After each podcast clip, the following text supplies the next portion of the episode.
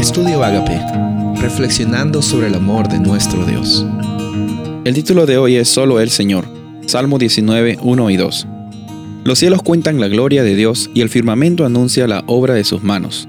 Un día emite palabra a otro día y una noche a otra noche declara sabiduría.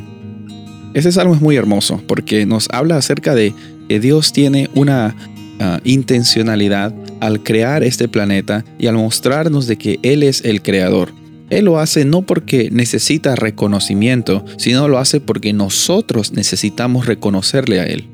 Nosotros necesitamos reconocer que lo que estamos viviendo hoy en este planeta, si bien es cierto hay algunas eh, eh, situaciones que están marcadas por las consecuencias del pecado, todavía existe en la naturaleza la oportunidad de encontrar que Dios te creó y Dios creó este planeta con propósito.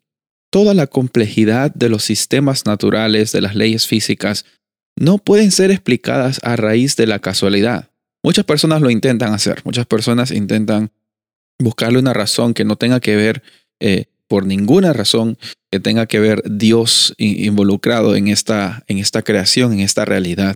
Y hay muchas personas también que idolatran las cosas creadas y se olvidan de que el creador es realmente a, quien debemos nosotros adorar. En, la Biblia encontramos vez tras vez de que Dios nos hace acordar lo importante que es reconocerle a Él como el creador. Él es el único rey y señor, no solamente sobre el universo, sino también Él anhela ser el rey y señor sobre nuestras vidas. Sin importar las circunstancias en las que tú te encuentres, hay un propósito para ti.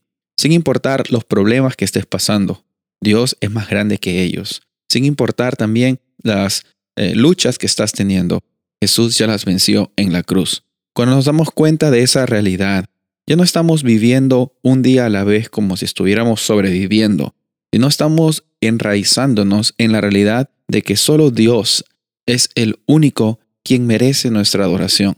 Y como ya dije muchas veces, la adoración no consiste en las cosas que tú haces, sino en cómo tú respondes a lo que tú entiendes que es la iniciativa de Dios para tu vida.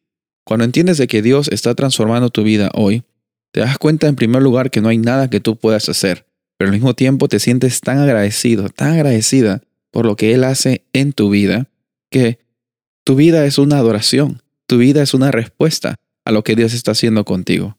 Tenemos que recordar entonces que esta educación empieza reconociendo de que Dios creó este planeta cuando sales a caminar en la naturaleza, en algún parque o de repente a acampar, a mí me gusta acampar, te das cuenta de que Dios creó todo este hermoso ecosistema, esta hermosa tierra, para que tú y yo tengamos una vida con abundancia. A veces en las rutinas, a veces en el trabajo, a veces en el día a día, nosotros nos olvidamos de que Dios ha creado un cielo, ha creado también un hermoso, hermoso planeta que nosotros estamos llamados a cuidar, estamos llamados también a tomar tiempo allí, porque en la naturaleza vemos la intencionalidad de un Dios que nos ama. Y intencionalmente tenemos que responder a ese amor. Hoy día, mi invitación para ti es que reconozcas que solamente el Señor, solamente Dios es más grande que cualquier situación que tú tienes y solamente Él, Él es el único que puede llenar ese vacío que hay en tu corazón. ¿Estás dispuesto a aceptarle? Soy el pastor Rubén Casabona y deseo que tengas un día bendecido.